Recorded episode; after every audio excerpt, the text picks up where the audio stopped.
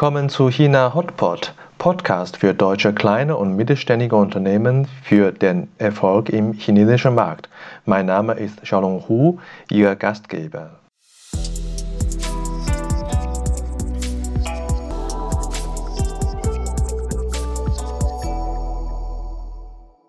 Sehr schön. Also, jetzt ist 9 Uhr. Wir machen eine äh, China-Veranstaltung auf Deutsch. Deswegen würde ich vorschlagen, dass wir pünktlich starten. Guten Morgen, willkommen zu China Webinar. Heute haben wir das Thema China Strategie 2025, Agilität anstatt Perfektion. Mein Name ist Xiaolong Hu. Ich bin Geschäftsführer von China Team GmbH, eine Boutique-Beratung für KMU aus Deutschland zum China-Business. Ja, die Welt ist nicht mehr die, die wir vorher hatten. Dieser Satz ist im Moment en vogue. Äh, ich freue mich dennoch, dass China nach wie vor ein wichtiges Thema äh, bleiben wird, insbesondere für unsere Zuschauer, weil sie heute da sind und aber auch für äh, deutsche KMU, die weiterhin Geschäftsbeziehungen mit China pflegen. Und seit 2020 widmen wir uns monatlich einem Thema zum chinesischen Markt. Zusammen mit meinen beiden Partnern, Peter Bornstein und Neville McKenzie, veranstalten wir monatlich eine Veranstaltung wie solche und geben Ihnen die Informationen aus dem Markt live, mehr oder weniger von Experten, äh, die direkt in China sind oder langjährige China-Erfahrung haben. Das Jahresthema für 2020 ist More than China, also mehr als China. Damit wollen wir betonen, dass die heutige Wirtschaft sehr vernetzt ist und dass ein China-Erfolg möglicherweise, möglicherweise, wahrscheinlich mit Sicherheit auch auf ihr Hauptgeschäft in der Welt auswirken wird.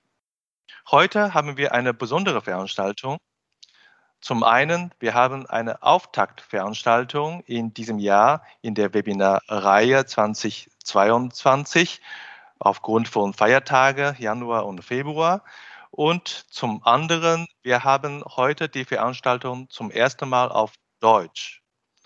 Das ist eine Zusammenarbeit mit dem Podcast-Programm China Webinar, weil heute veranstalten wir quasi eine Live-Podcast die Unterhaltung, die wir heute haben, werden aufgezeichnet und in Kürze über China Hotpot als Podcast veröffentlicht. Wie immer haben wir für Sie äh, ein spannendes Programm zusammengestellt. Wir haben heute ein weiteres Mal gute Gäste, spannende Gäste für Sie äh, dafür eingeladen. Und in unserem China-Webinar gibt es immer verschiedene Akteuren, vor allem Sie als Zuschauer, Zuhörer, wo Sie äh, auch immer, wo Sie sind, äh, Sie sind wichtig. Geben uns bitte Ihre Meinungen, Ihre Rückmeldungen, gegebenenfalls Ihre Fragen in Ihr Chatroom. Zum Test würde ich Sie persönlich auffordern, dass Sie jetzt in Chatroom reinschreiben würden, wo Sie sich gerade befinden. Das würde mich sehr äh, interessieren. Und äh, wir werden am Ende sehen, inwieweit äh, Personen aus aller Welt oder aus, äh, aus äh, vielen Städten sich für das China-Strategiethema sich interessieren. Danke für das äh, Mitmachen. Und äh, die zweite Rolle, die wir haben, ist, die, sind die Expertinnen. Und wir haben in diesem Fall fünf Panel-Experte und eine Expertin, die einen Vortrag hält, Frau Emmy Hahnes. Äh, ich werde sie in Kürze auch nochmal konkret vorstellen. Als letztes äh, ein Moderator. Ich bin heute Ihr Moderator. Also vielen Dank für die Teilnahme und wir gehen auf die nächste Seite zu. Und äh, das Besondere an China Webinar ist, wir führen das über Microsoft Teams durch, mit dem Vorteil, dass alle Teilnehmer dasselbe Recht haben und daher bitte ich Sie aufgrund äh, von unserer Setup und auch, weil das eine aufgezeichnete Sendung ist für äh, Podcast, bitte, dass Sie Ihre Mikrofone ausschalten. Und ähm, Wir werden Sie äh, bei Wortmeldung, wenn Sie die Handzeichen geben, auch gerne bitten, Ihre Wortmeldung zu machen. Und nutzen Sie äh, Chat für Fragen und äh, zusätzlich äh, wird, wird eine Kollegin von mir noch äh, eventuell separat auf Sie zukommen für zwecks äh, Qualitätscheck, zwecks äh, Verbesserung ein paar Fragen stellen. Danke für die Unterstützung. Ja, somit beginnen wir äh, das inhaltliche Teil von unserem Programm.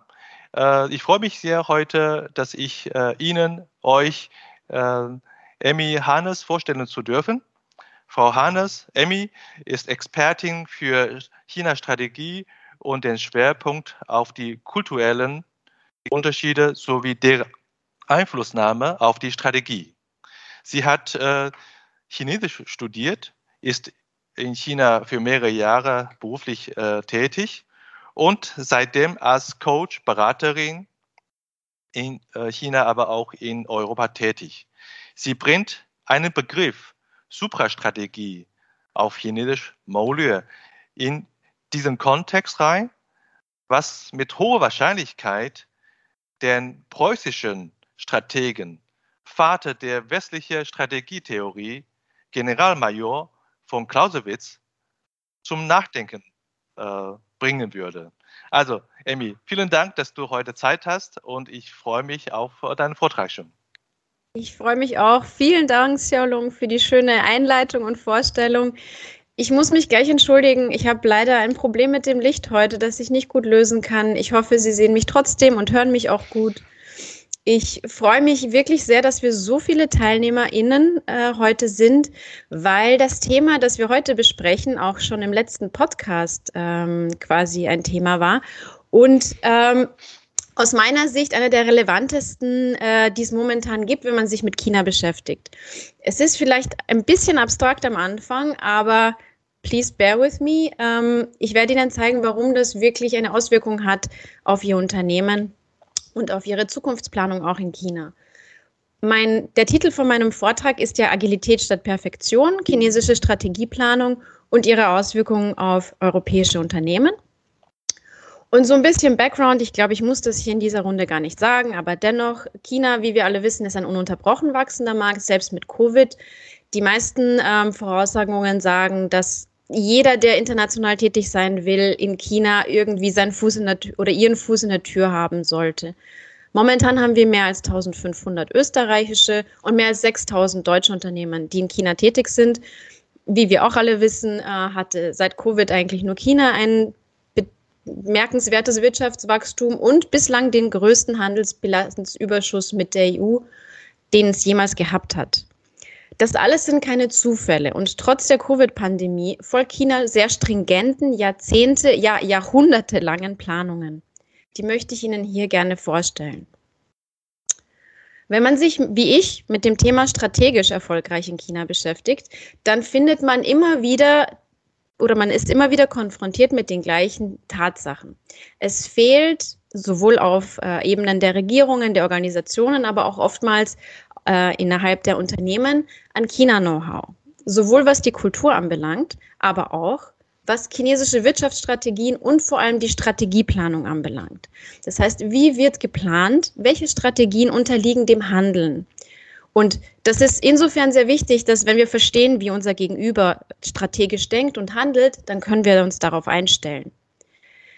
Da es aber daran häufig fehlt, scheitern 60 bis 70 Prozent der Ventures aus kulturellen Gründen, aus Missverständnissen oder eben falschen Erwartungshaltungen. In meinen Gesprächen, vor allem mit KMUs aus dem deutschsprachigen Bereich, wird mir immer wieder mitgeteilt, wir verstehen das alles, Frau Hannes, aber wir brauchen leicht zugängliche Informationen. Es gibt viel sinologische Fachliteratur, es gibt viel Harvard-Literatur, aber wie Sie wahrscheinlich selber alle wissen, es ist nicht so leicht zugänglich, dass man das einfach zwischen den Business-Meetings mal konsumieren kann. Auf Chinesisch gibt es ein Sprichwort, das heißt, die Wahrheit aus den Tatsachen suchen. Und ich bin der Meinung, dass das das Wichtigste ist, was wir momentan haben, und zwar die Verbindung von Theorie und Praxis. Nicht etwas Abgehobenes, sondern etwas sehr Handfestes. Etwas, was auch von den Unternehmen selber kommt. Aus diesem Grund habe ich über 20 Unternehmen befragt, Was sind denn Ihre Hauptschwierigkeiten mit China? Was sind denn Ihre Challenges? Was sind Ihre Lessons learned?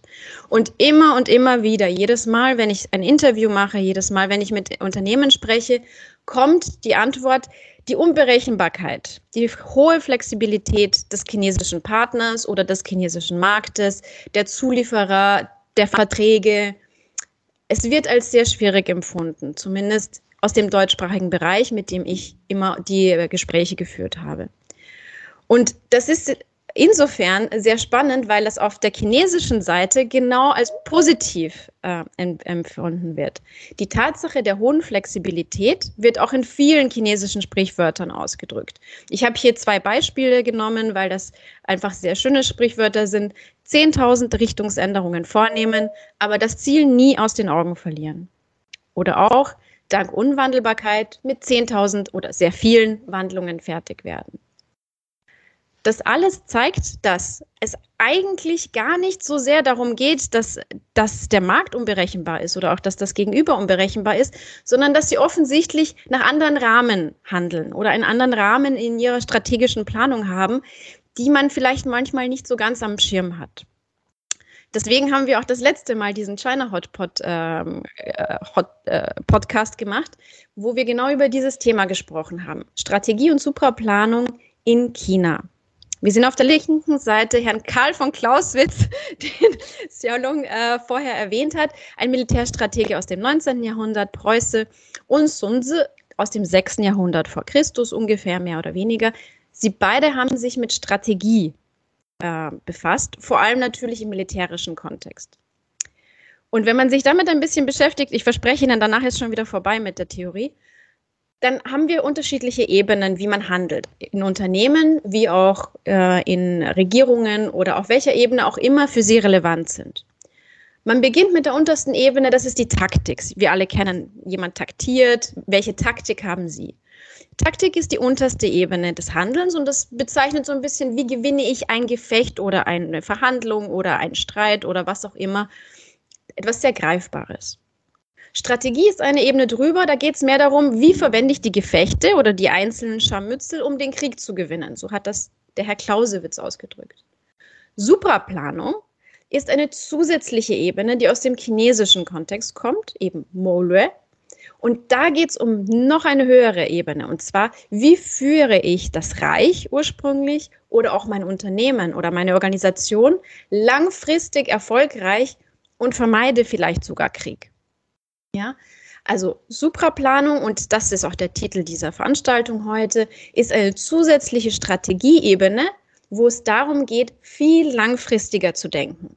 Viel weiter als nur den einen Krieg oder die eine Auseinandersetzung oder die ein, den einen Vertrag. Es geht um eine sehr langfristige Ausrichtung. Wie kann ich nachhaltig, langfristig meine Organisation oder mein Unternehmen gut führen? Supraplanung ist auch keine Propaganda. Manchmal verwechseln wir das im Westen, weil wir es gewohnt sind, dass unsere Regierungen manchmal Losungen, sage ich mal, sagen oder irgendwelche Zielvorgaben. Manchmal werden sie erreicht, manchmal nicht. Ähm, Herr Haro von Sänger, ein sehr berühmter Sinologe, der sich schon sehr lange mit der chinesischen Supraplanung beschäftigt, sagt, wenn man denen dem Gehör geschenkt hätte, was eigentlich in der chinesischen Verfassung steht, und zwar seit 1985 zum Teil, dann konnte man sich schon seitdem genau ausrechnen, was heute China tut. Man hätte seit 1985 sich proaktiv auf ein immer stärker werdendes China einstellen können, weil diese Planung, diese Supraplanung schon seitdem auch schriftlich in der Verfassung steht die strategischen Überlegungen, China in der Welt zu positionieren, wie sie jetzt positioniert ist, gibt es schon seit der Reform und Öffnung. Und die 200-Jahresziele, damit Sie auch sehen, welche Zeitrahmen wir da sprechen, sind bis zum 100. Jahrestag der Gründung der Kommunistischen Partei eine bescheidene Wohlfahrt bis 2021 und bis 2049 die höchst entwickelten kapitalistischen Länder in ökonomischer Hinsicht einzuholen. Vielleicht kommt Ihnen das bekannt vor, weil China sehr deutlich darauf hinzielt, das bereits Jahrzehnte vor dem Zieldatum zu erreichen. Also Sie sehen, wie langfristig, das wurde 1985 festgeschrieben, wie langfristig die Planung ist. Und die Umsetzungen auf Regierungsebene, die wir jetzt quasi äh, spüren, die sind einfach nur eine Ausformulierung dieser Strategien. Wir alle kennen die Belt and Road Initiative. Das war eigentlich seit den 80er Jahren klar, dass so etwas kommen würde. Die Dual Circulation ganz genauso. Da geht es darum, dass die interne und externe Zirkulation der Binnen- und Außenmärkte, das Decoupling, der 14. Fünfjahresplan, da geht es um die Prioritäten der nächsten fünf Jahre, sowie der Neun-Punkte-Regierungsplan, der jetzt erst vor ein paar Wochen ähm, vorgestellt worden ist. Das sind alles dann die Ausformungen. Jetzt werden Sie sich fragen, warum muss ich mich mit chinesischer Politik beschäftigen? Das ist ja irgendwie schön und gut. Die Dachländer, also sowohl Deutschland als auch Österreich und auch die Schweiz, sind als Exportregion direkt betroffen von diesen Strategien. Denn es geht ja darum, welche Ausrichtung man haben möchte, was gefördert wird, ähm, was eingeladen wird und welche Kooperationen zum Beispiel tendenziell zurückgefahren werden sollten. Schauen Sie sich vielleicht mal an in Ihrer Branche, was da in diesen Programmen drin steht. Das wird Ihnen sehr wichtige Informationen für zukünftige Entscheidungen geben, für Ausbau von Kapazitäten, vielleicht aber auch für Diversifizierung, für Lieferkettenentscheidungen und so weiter. Und jetzt breche ich das alles ein bisschen runter auf die Wirtschaft und zwar auf die quasi Firmen, mit denen Sie zusammenarbeiten oder auch in, auf den Kontext, in dem Sie sich beschäftigen. Supraplanung gibt eigentlich eine riesengroße Möglichkeit für Agilität. Deutsche UnternehmerInnen und auch österreichische UnternehmerInnen, mit denen ich spreche, beschreiben immer wieder dieses Paradoxon von extremer Langfristigkeit versus extremer Flexibilität. Und manchmal führt das zu Missverständnissen. Aber ich finde, Agilität, agiles Management und diese Supraplanung zusammen bieten einen super Rahmen für das Verständnis der chinesischen Strategieplanung. Leider ist das weitgehend unbekannt. Aber wenn Sie sich überlegen, dass es ein, dass auch ein Unternehmen, und zwar die meisten Unternehmen haben, das auch eine sehr langfristige, jahrzehntelange Strategie haben. Und dass die einzelnen Schritte, die manchmal zu Missverständnissen führen oder wo sie sich vielleicht auch manchmal nicht ganz sicher sind, warum ihr chinesischer, ihr chinesisches Gegenüber diesen bestimmten Schritt macht, dann versuchen Sie sich mal zu überlegen, ob das Sinn machen würde, als einzelne Steps auf dem Weg zu einem Supraziel, auf dem Weg zu einem Ziel, das gar nicht jetzt unmittelbar nur dieser eine Vertrag ist, sondern vielleicht zum Beispiel generell der Markteintritt in einem neuen Land und das chinesische Gegenüber bereit ist, sehr viel für so etwas auch an äh, Verlusten einzustecken. Dann machen viele äh, Moves oder viele so Tests Sinn wenn man das so sieht. Die Methoden für dieses agile Management, das von chinesischer Seite verwendet wird, geht eigentlich vor allem darum, dass das Supraziel feststeht, wie man dahin kommt. Das ist freigegeben. Es ist ein bisschen wie im agilen Management. Man hat das Ziel und dann macht man Step nach Step und testet immer wieder nach jedem einzelnen Step, hat das funktioniert oder nicht auch die Methode des Minimum Viable Product. Wir kennen das von WeChat zum Beispiel. Sehr schnell mit einem Minimum Viable Product auf den Markt zu gehen, testen, versuchen, was geht, um zu dem Großziel zu kommen, aber auch Rückschläge einzustecken. Fehler werden vorausgesetzt. Das ist ganz normal.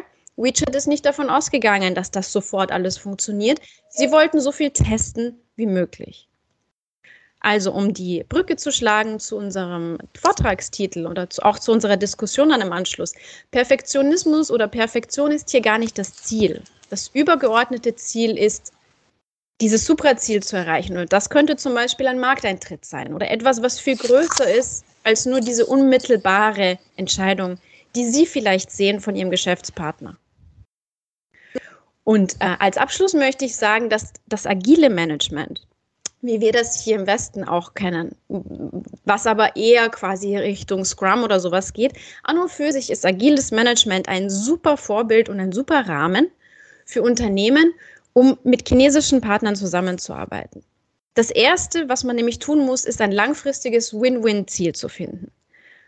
Finden Sie ein langfristiges Ziel, wenn Sie zum Beispiel neuen Verhandlungen sind oder auch mh, Kooperationen haben, die vielleicht nicht so gut funktionieren momentan oder wo es Reibungen gibt, versuchen Sie mal für beide Partner ein sehr langfristiges Win-Win-Ziel zu finden. Und dann bietet das agile Management die Möglichkeit, die Tugenden von beiden Seiten einzubauen in die Kooperation. Auf der einen Seite die Flexibilität von der chinesischen Seite häufig, nicht immer, aber häufig. Da gilt es für deutschsprachige oder westliche äh, Firmen zu riskieren, sich ein wenig auf die chinesische Schnelligkeit und Flexibilität einzulassen und das so zu sehen als Trial and Error und Testing für das größere Ziel, während die chinesische Seite häufig die Struktur und die Qualität, die wir ja im Westen sehr stark betonen, auch sehr schätzen. Also das ist eine Möglichkeit, mit einem langfristigen Supraziel und Flexibilität und Struktur gemeinsam eine gute Kooperation zu haben und auch zum Beispiel in Verhandlungen gut das darstellen zu können. Wenn Sie sich so auf eine Verhandlung vorbereiten, werden Sie wesentlich mehr Erfolg haben, weil das den chinesischen Planungsmindset besser trifft. Von meinen Seiten die Empfehlungen, die auch vielen Unternehmen helfen, ist, wie gesagt, sehr langfristig zu planen. Das ist von der Kulturdimension her sowohl in Deutschland als auch in Österreich zum Beispiel ohnehin sehr wichtig für uns. Auch für die Chinesen ist das sehr wichtig. Ein langfristiges Win-Win herstellen, strategisch gut aufstellen, mehr China-Kompetenz, Monitoring und einen strategischen Weitblick aufbauen. Und fragen Sie sich ruhig, wenn Sie in Verhandlungen sitzen oder wenn Sie einen Partner haben, wo Sie sich nicht so ganz sicher sind, warum, warum passiert das jetzt gerade? Fragen Sie sich vielleicht, welche Suprastrategie Ihres chinesischen Gegenübers könnte das denn, könnte da dahinter stecken? Warum tun die das? Sie können auch ruhig einmal fragen. Sehr häufig, wenn man fragt, was ist denn eigentlich euer wirkliches Ziel, dann kriegt man auch eine Antwort, je nachdem, in welcher Phase der Verhandlungen man ist. Aber was ich sagen möchte, ist, oftmals kommt man gar nicht darauf. Fragen Sie ruhig nach, was ist eigentlich euer endgültiges Ziel? Warum tun wir das hier gerade? Warum tut ihr das? Und sehr häufig werden überraschende Antworten kommen. Auch wenn Sie im Nachhinein an Kooperationen denken, werden Sie wahrscheinlich herausfinden, oftmals stand da tatsächlich was dahinter, was Sie gar nicht gesehen haben. Ich empfehle auch allen Unternehmen äh, entsprechend ihrer Branche die Wirtschaftsstrategien zu monitoren, weil das tatsächlich in den meisten Fällen keine Propaganda ist, sondern umgesetzt wird und diese Informationen in ihre Unternehmensstrategien für China einzubauen. Aber wie Sie wissen, keep flexible. Agiles Management ist, glaube ich, im Bereich von China die, der beste Zugang, den wir momentan haben, um auf diese ganzen Entwicklungen auch der letzten Jahre gut reagieren zu können, ohne unser Ziel aus den Augen zu verlieren. Vielen Dank für Ihre Aufmerksamkeit. Ich hoffe, das war spannend und äh, ich habe mich sehr gefreut, Ihnen dieses Thema da legen zu dürfen. Besten Dank, äh, Emmy, für deinen spannenden Vortrag. Und äh, bezüglich QR-Code, was Emmy vorhin gezeigt hat, gezeigt hat, gezeigt hat ähm, keine Sorge, wir werden zum Schluss noch alle äh, äh, Experte mit QR-Code äh, Ihnen präsentieren, sodass Sie dann direkt äh, sich mit äh, unseren Experten vernetzen können. Und äh, wir würden gerne als nächstes unsere Panel Discussion äh, Session beginnen. die erste Frage geht schon gleich an Emmy wieder. Emmy, du weißt es ja, Strategie beginnt immer mit Informationsbeschaffung. Und aus deinem Umfeld mit deinen Kunden äh, welche Markttrends bewegen deine Kunden am meisten, haben am größten Einflussnahme auf das China-Geschäft? Ich glaube, momentan, äh, was meine Kunden mir zurückmelden, sind die Markttrends ähm, des, die, des Decouplings. Das ist tatsächlich sehr stark. Vor allem auch in Verbindung mit ähm, der Schwierigkeit der Kommunikation mit Covid. Das sagen mir alle durch die Bank. Das werden Sie hier wahrscheinlich genauso als Thema haben. Ähm, es war früher sehr einfach, als westliches Unternehmen mit einem westlichen Namen und einem westlichen Produkt ähm, auf den Markt zu kommen und auch gut zu verkaufen, während das jetzt nicht mehr so, so der Fall ist. Auch ähm, die Rückbesinnung auf chinesische äh, Marken, chinesische Produkte ist sehr stark. Das heißt, viele Unternehmen ähm, bekommen jetzt zum ersten Mal einen chinesischen Namen. Das sind Trends, die ich beobachten kann oder machen jetzt erst eine Wurfe, wobei sie früher eigentlich ein Joint Venture haben. Also es ist ähm, eine, eine, eine geopolitische Situation, die wesentlich stärker auf das äh, Einfluss nimmt, als zum Beispiel, ja, es gibt natürlich einzelne Branchen und Marken, die jetzt äh, aufsteigen, aber das sehe ich als größten Trend momentan. Okay, Decoupling. Mhm. Das kann ich von unserer Sendung äh, nicht reden. Wir haben vorhin diese, durch diese Stichprobeartige Test gesehen, dass wirklich äh, Teilnehmer ganz äh, aus der äh, unterschiedlichen Ländern kommen, aus Österreich, Deutschland und Schweiz und äh, aus verschiedenen Städten in Shanghai. Also ich wünsche, dass natürlich, äh, dass die Decoupling unser Geschäftsleben nicht so sehr ein, äh, Einflussnahme haben wird. Ähm, mein nächster Gast, äh, würde ich Ihnen vorstellen, ist äh, Rolf Köhler. Ich freue mich sehr, dass wir heute den Rolf gewinnen können. Er hat über 40 Jahre für ein Familienunternehmen Freudenberg Gruppe gearbeitet, bevor er 2014, glaube ich, als äh, Supervisor und Berater einen neuen Berufsabschnitt begonnen hat. Er war 17 Jahre in China und jetzt seit mehreren Monaten wieder frisch äh, zurück in Deutschland. Er sagt, aufgrund von äh, Komplexität und Schnelllebigkeit braucht man mehr Mut in China als anderswo. Also, Rolf, vielen Dank, dass du Zeit hast. Willkommen. Und meine nächste Frage an dich ist, äh, wie hast du nach 17 Jahren China äh, Deutschland seit mehreren Monaten wieder erlebt? Ja, erstmal ganz herzlichen Dank für die Einladung und äh, Hallo an alle. Äh, es freut mich natürlich, hier äh, dabei sein zu können, wenn man äh, mit etwas Abstand auf, auf Dinge gucken kann. Und da komme ich gleich auf diese Frage. Ähm, Deutschland, aktuelles Szenario, Covid hier und Covid in China. Äh, wir, wir vergleichen und sehen damit, äh, dass es ganz verschiedene Wege geht, gibt, äh, um zu einem Ziel zu kommen. Ich habe natürlich Deutschland langsam erlebt. Ja. Damit meine ich das Thema Geschwindigkeit, das Thema Digitalisierung, das Thema Flexibilität, ich habe Deutschland wieder aus bürokratisch erlebt. Faszinierend, weil, weil wir als Westler in China die Bürokratie dort äh, sehr oft zitieren. Aber sie funktioniert. Das ist äh, äh, schon mal ein, ein großer Unterschied. Hier bei uns tut man sich manchmal noch schwer, aber ich habe natürlich, auch das äh, ist, äh, sage ich mal, eine persönliche Sicht selbstverständlich, äh, den Freiraum den man wieder hier hat, auch an Informationen zu gelangen und damit umzugehen und, sage ich mal, kontroverse Themen äh, auch, auch aus verschiedenen äh, Lichtblicken zu sehen, äh, genossen. Aber nichtsdestotrotz, also ich gehöre zu denen, die auch sagen würden, ich, ich liebe China, ich liebe die, den Unternehmergeist der Menschen dort. Ich liebe eigentlich die, die Grundvoraussetzungen, die, die dort sind, um eigentlich gemeinsam etwas tun zu können und bin Frau Hannes wirklich dankbar für eine ungeheuer verdichtete und, und sehr wichtige äh, Sicht auf, auf die Gesamtumstände. Als Unternehmer, und ich bin ja nur Mitarbeiter in einem Unternehmen, aber dann ebenso Teilunternehmer gewesen, äh, sieht man natürlich nur das Ganze aus seiner Perspektive und die Grenzen und die Zeiträume sind immer kürzer. Aber in diesem Fall muss ich sagen, wenn man den Gesamtrahmen versteht, kann man auch die kürzeren Rahmen sehr gut darunter einordnen. Also ich freue mich auf die weitere Diskussion und will ich jetzt mal kurz fassen und den anderen gegen eine Chance geben, es sei denn, du wolltest mich direkt noch was fragen. Ich habe gleich noch eine Frage an, an, an dich. Äh, zuerst möchte ich noch einen dritten Gast äh, äh unserer Zuschauer vorstellen, nämlich äh, Stefan, Stefan Geiger. Ähm, Stefan hat seine China-Karriere in Hannover begonnen, wo China Team GmbH den Firmensitz hat.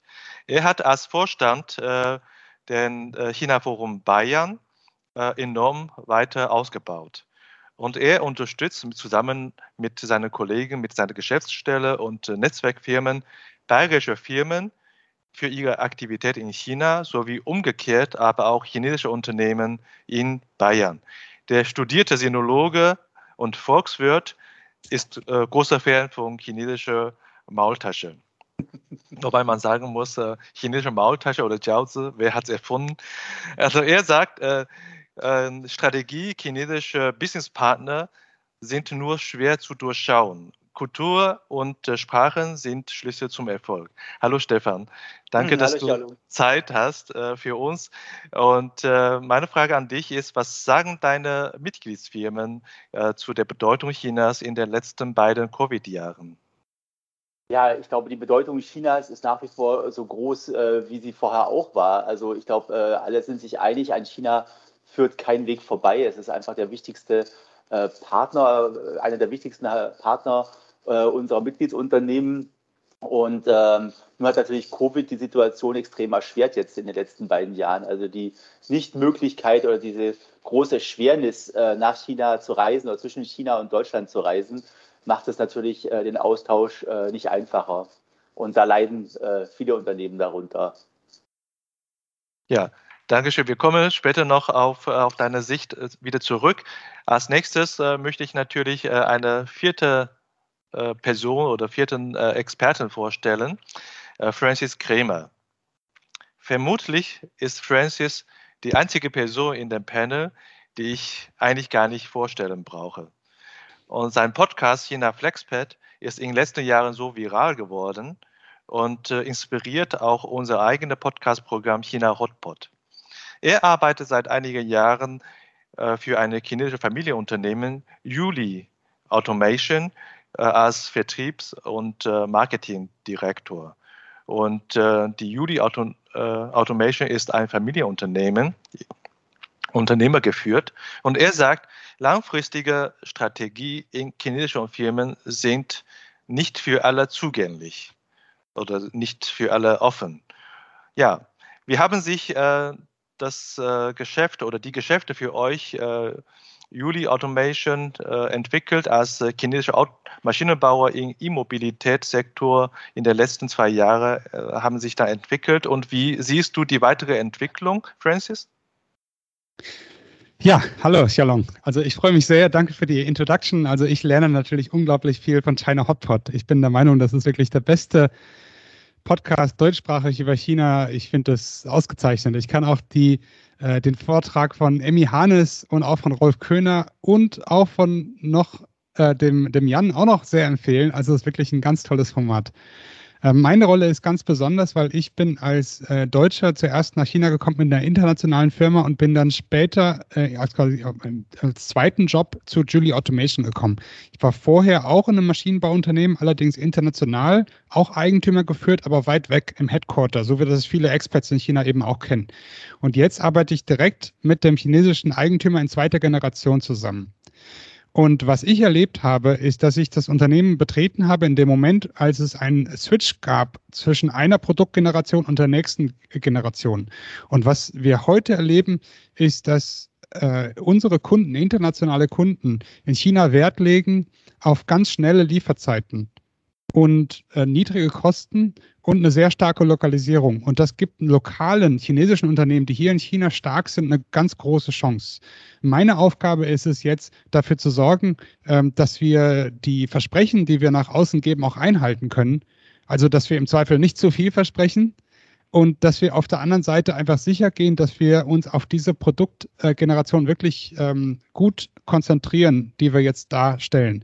Aber das Interesse sowohl von internationalen Kunden im Automotive-Segment, also Tier 1 Supplier und OEMs, und auch chinesischen, vor allen Dingen OEMs, ist äh, ganz extrem groß. Und in den letzten zwei Jahren habe ich das eigentlich erlebt, dass der Trend zum äh, EV, also Elektroautos, hat uns ganz extrem geholfen, quasi in diesem Produktswitch von einer Generation zur anderen zu springen. Und das ist nicht zuletzt der Strategie meines äh, Chefs zu verdanken der diese Supra-Strategie schon lange geplant hatte, in diesen Markt einzutreten und dafür auch sehr, sehr viel investiert hat und sehr viel Zeit und Mühe investiert hat. Ja, danke dir auch für die Superstrategie von euch oder ob man zugänglich ist. Auf das Thema kommen wir später noch. Ähm, last but not least, äh, ich möchte euch äh, Jan Aßmann äh, vorstellen als unser äh, fünfter ähm, Experte heute in dem Panel. Äh, Yang hat äh, seit 2000 in China gearbeitet Und als Trainee äh, bei Siemens äh, China hat er einst angefangen. Heute ist er über zehn Jahre als äh, Geschäftsführer von deutschen und auch europäischen Fertigungsfirmen in China tätig. Heute sitzt er in Shanghai in Home-Quarantäne, nur mal am Rande. Er sagt, äh, äh, strategisches Zielbild schriftlich formulieren sei total wichtig. China-Manager wie er sind nicht nur Übersetzer von Kultur, sondern viel wichtiger, äh, sie müssen die interkulturelle Verzahnung von Prozessen auch meistern. Das ist äh, ein spannendes Thema. Jan, danke, dass du heute Zeit hast. Wobei Zeit in der Home Quarantine ist wahrscheinlich nicht das Thema. Aber ich habe eine Frage für dich: Ist, äh, was war für, äh, für, für dich als Fabrikleiter eines äh, europäischen KMUs die größte Herausforderung in den letzten Jahren, Covid-Jahren? Ja, hallo und äh, danke für die Einführung, Shalom, hallo. Ähm, die größte Herausforderung in den letzten zwei Jahren, na, das war natürlich Covid und das kam ja in Wellen und diese Wellen hatten und der größte Hype war dann in China mit bis zu, ich glaube, 80.000 Fällen am Ende ähm, und die ganze Welt schaute auf China. Und äh, ich ging da auch zurück nach Deutschland für ein paar Wochen und fragte mich noch, warum in Deutschland alles so ähm, so beruhigt sind und sich niemand Sorgen macht, dass das eventuell auch rüberkäme. Das ist dann passiert und äh, als es dann in China schon, äh, als in China dann schon wieder die Produktion anlief und alles und die Lieferketten eigentlich auch wieder funktionierten, das war auch dann Mitte 2020, da ging das dann langsam in Deutschland los und in den anderen ähm, Ländern der Welt. Und ähm, äh, im ersten halben Jahr war das sehr, sehr schwer, dem Headquarter zu erzählen, erklären, was jetzt eigentlich in China passiert. Ja. Warum reagieren die so sehr, so stark, so vehem, so absolut? Äh, warum werden ganze Städte einfach äh, in den Lockdown geschickt, wie es jetzt gerade auch wieder in Shanghai der Fall ist, ähm, in Teilen, ja? Um, das sei doch nur sowas wie eine äh, größere äh, Erkältung. Und am Anfang war es große, gro gab es große Schwierigkeiten, das dem Headquarter zu erklären, wie groß das Ausmaß hier ist und welche, äh, welchen, welche, vor welchen Schwierigkeiten man dann hier gestellt wird. Ähm, das liegt auch an, den, an dem System, dass eben alles zentral von oben gesteuert wird. Ähm, das wurde, wurde alles zentral gesteuert von oben und die ähm, Policies, die dann da dort auch umgesetzt werden mussten, äh, lassen auch kein, ließen auch keinen Spielraum ähm, dem musste entsprochen werden. Und das sind eben auch äh, Prozesse, das sind Nachrichten, die sehr schnell sich auch ändern über Nacht und denen man dann entsprechen muss in den Firmen. Das heißt, diese äh, Geschwindigkeit, mit der man hier reagieren musste, ist doch eine andere als äh, ein langsamer politischer schon fast Prozess in äh, Ländern wie beispielsweise Deutschland. Und deshalb auch äh, nochmal vielen Dank äh, für die äh, super komprimierte Zusammenfassung von Frau Hannes.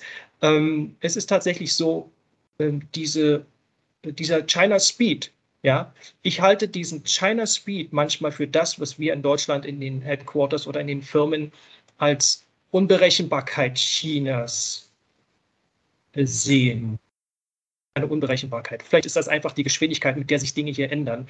Ähm, und Gründe dafür hat ja die Frau Hannes auch schon genannt. Äh, vielen Dank erstmal bis hier. Ja, danke schön, Jan. Somit haben wir alle äh, Experten äh, vorgestellt und wir gehen dann in die Diskussion rein äh, mit der ersten Frage. Parallel äh, kann ich äh, auch nur immer nur motivieren, Sie als Teilnehmer, bitte nutzen Sie Ihre Chat-Funktion. Wenn Sie äh, Fragen haben, die werden wir dann auch vorziehen. Ähm, ja, äh, vorhin haben wir viele Informationen über den chinesischen Markt äh, gesammelt. Das ist äh, natürlich wichtig als ein Fundament für Strategieentwicklung. Und meine nächste Frage gilt, geht an, äh, an Rolf, an dich. Wie werden Strategieaufgaben äh, in deutsche Unternehmen, in Familienunternehmen wie Freudenberg oder andere, die du ja kennst, und Headquarter und China-Management äh, aufgeteilt? Ja, das ist eine gute Frage und ich will vorausschicken, ich spreche natürlich nicht mehr für Freudenberg, äh, bin zu lange raus, da haben sich Dinge auch verändert, aber ich kann gerne mal berichten, was äh, aus meiner Zeit kam und ich war, war Teil, ich war mal Leiter der strategischen Planung. Und wenn ich da zurückdenke, dann, dann muss man manchmal richtig lachen, denn äh, Ich meine, zum einen ist diese strategische Planung, die wir äh, als Firma damals gemacht haben, eben erstmal auf einen fixen Kalenderjahreszeitraum von fünf Jahren, acht Jahren oder so fixiert. Hat keinen eigentlichen Sinn, wenn man sich das überlegt. Ja, ist genauso ein Faktor, wo man mal deutlich sieht, was bedeutet in dem Fall Flexibilität. Ja, also die, die Welt bewegt sich nicht nach Kalenderjahren, äh, das ist unser Raster, das wir drüber legen. Aber wir müssen uns doch den, den Verhältnissen anpassen und zwar sehr schnell. Und das hat man in China äh, ganz deutlich erlebt. Und ich rede jetzt gar nicht mal von, von den großen politischen und, und Superfirmen, sondern auch von den kleinen Unternehmen. Ja, diese Dynamik, ähm, das Trial and Error Thema, äh, das ist so was selbstverständlich Gesundes. Äh, dass man damit ganz anders umgeht, während das Unternehmen, das Großunternehmen damals, ja, da ist das Ziel, in fünf Jahren wollen wir dort sein, wir wollen fünf Firmen hier und da errichtet haben und, und. Das ist nicht verkehrt gewesen, aber es ist trotzdem in einem sehr engen Rahmen immer wieder gesehen worden. Deswegen dieser Begriff Agilität und Flexibilität äh, ist ja nun etwas, was auch nicht nur die asiatische Welt äh, umfasst. Da hat sich vieles geändert. Ich glaube, unser Denken muss sich den, den Realitäten anpassen. Und äh, auf der anderen Seite, und das ist äh, ein großer Unterschied zu dieser Superstrategie, Firmen müssen überleben. Deren höchstes Ziel ist erstmal als Firma eigentlich zu überlegen, überleben. Ja, ich wurde, unser Vorstand wurde seinerzeit von Chinesen gefragt, was ist denn das höchste Ziel? Und, und alle dachten, die Gewinnoptimierung oder sowas. Und die Antwort war, nein, nein, es ist erstmal zu überleben, als Familienunternehmen ganz besonders. Und das gilt natürlich auch für ganz viele Chinesen. Und äh, was tue ich, um zu überleben? Äh, das hängt wirklich von meinen Umständen ab und das erfordert hochgradige Flexibilität.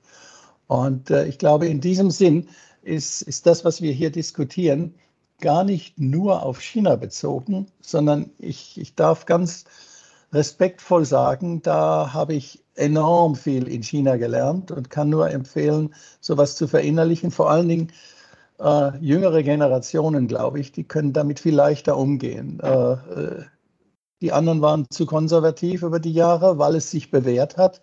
Wenn ich Strategie nach der Boston Consulting Group damals äh, äh, betrieben habe, dann, dann sind das Dinge, die würden die heute auch nicht mehr offen können. Ja, wobei äh, wir machen keine äh, Veranstaltung gegen die Boston Consulting, sondern nur mit. Äh, ja, Spaß bei der Seite. Sie haben äh, Du hast ja vorhin gesagt, äh, vieles von China gelernt. Eins äh, haben wir schon von äh, Amy gehört, das ist Suprastrategie. Ähm, das ist schon was äh, Chinesisches. Äh, Amy, äh, meine Frage an dich, warum verstehen so wenig Leute in Deutschland Suprastrategie, was das ist? Und äh, ist es wirklich in China was ganz was anderes, was Suprastrategie angeht, im Vergleich zu was Rolf vorhin gesagt hat, fünf Jahre Strategie aus Deutsche Zentrale? Äh, ja, danke für die Frage. Hm, das habe ich auch viele Unternehmen gefragt. Ich glaube, dass wir im Westen eher gewohnt sind, mit kurzfristigen Strategien umzugehen. Ich meine, auch wenn man sich Regierungserklärungen anschaut, das schon sehr, sehr ambitionierte Lis äh, Lissabon-Verfahren waren zehn Jahre. Darüber hinaus passiert sehr wenig. Also ich kenne wenige auch Pläne, die über diese zehn Jahresrahmen hinausgehen. Und das westliche Strategiedenken ist eher ein lineares. Also ich tue das, dann kriege ich das, dann passiert das. Während äh, in China vor allem, aber auch generell in Asien eher ein zirkuläres Denken ist. Also man hat eben ein Ziel und man macht so die Runden, bis man da hinkommt. Es ist nicht so die, diese logische Abfolge, sondern eher, egal wie ich da hinkomme, Hauptsache ich komme dahin. Und in China ist das wesentlich berühmter. Also allein, wenn man Mole zum Beispiel eingibt, den chinesischen Begriff für Supraplanung, dann hat man zehneinhalb Millionen Ergebnisse. Also das ist wesentlich bekannter. Auch zum Beispiel Xi Jinping hat äh, ein Buch zu Mole in seinem Bücherregal stehen, wenn er manchmal bei Pressekonferenzen äh, in seinem Büro sitzt.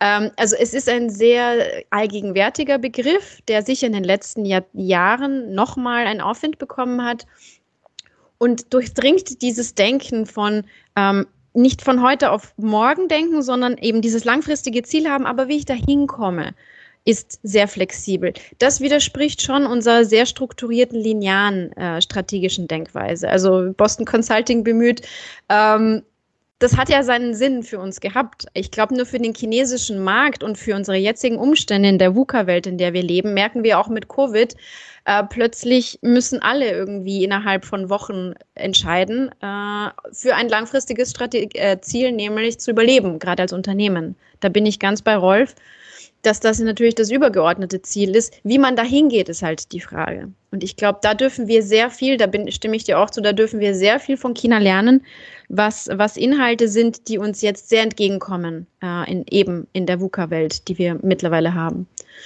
Ja, dann lass uns mal äh, was lernen. Ähm, und zwar, äh, Francis, du, du sitzt ja an der Quelle. Du bist in einem chinesischen Unternehmen und du hast einen äh, chinesischen Unternehmer als Chef, der wahrscheinlich schon von Geburt an ein Stratege ist. Und äh, was ist dann eigentlich eure Supra-Strategie und äh, kennst du die? Mein Chef beginnt das Gespräch mit Kunden immer mit den Worten, naja, er ist ja eigentlich kein Maschinenbauer, er ist Architekt und er wollte Architektur studieren und er findet das total interessant, aber naja, er ist ein Familienunternehmen, seine Eltern haben ihn jetzt in die Firma geholt und fertig. Also er musste das halt lernen und so ist es halt. Naja, das stimmt nicht so ganz. Also er hat schon eine große Faszination für diesen Maschinenbau und er hat sich da ganz extrem eingearbeitet. Und man merkt so einen richtigen äh, Unterschied zwischen der ersten und zweiten Generation. Das heißt, die erste Generation hat das Unternehmen gebaut, so wie man das in Deutschland auch kennt. Die ersten Maschinen Maschinen gebaut, versucht Kunden zu finden und das zu machen.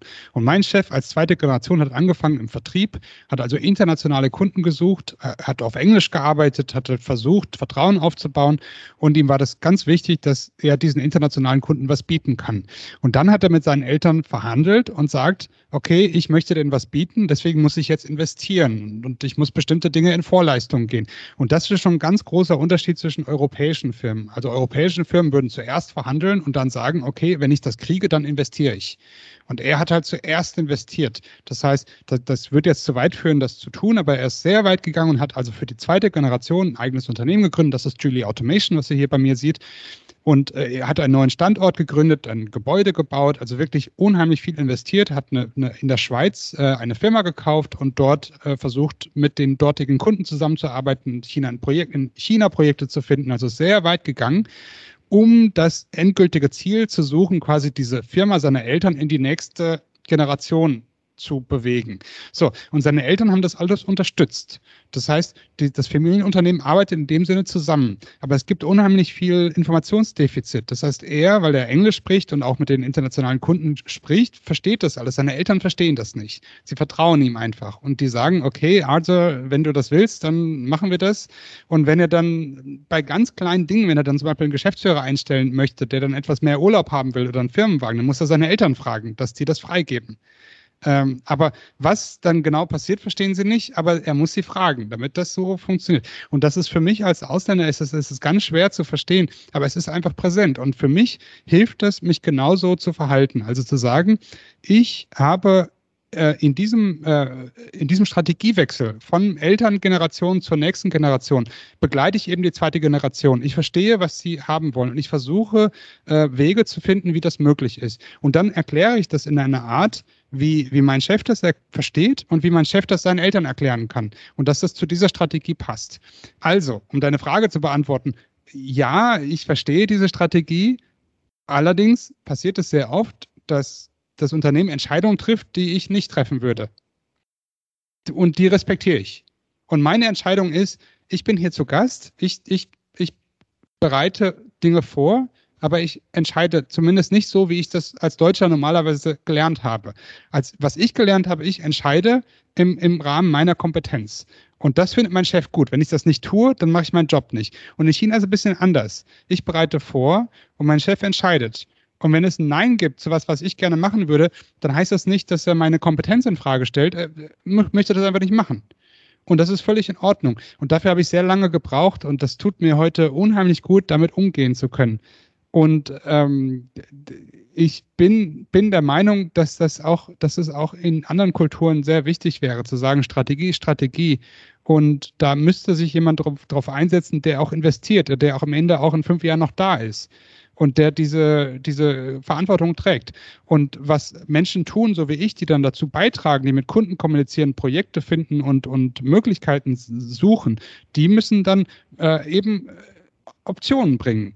Optionen bringen, die der Entscheider dann in diese Entscheidung, diese langfristige Strategie einbringen kann. Und das macht mir einen unheimlich großen Spaß, das, äh, diesen Prozess zu begleiten. Und ich sage immer, ich bin heute noch hier, das ist mein größter Erfolg. Ja, super. Danke äh, dir, Francis. Äh, ich äh, komme gleich auf, auf Sie, Herr Niederführ. Sie haben gerade die Hand gehoben. Ich habe äh, nochmal ergänzend eine Frage an, an äh, Francis. Ähm, äh, da wollte ich nochmal tiefer bohren. Und du hast alles so für dich beobachten können und erlebt. Aber gibt es irgendwo niedergeschriebene Suprastrategie, die für also Führungskraft oder für Mitarbeiter zu sehen ist? Oder ist es tatsächlich so, so wie du sagst, ist es nicht zugänglich für alle? Nein, also wir haben seit letztem Jahr, also im Jahr 2021 hatten wir wirklich ein sehr groß angelegtes Lean-Management-Programm, was ganz neu war äh, in der Firma.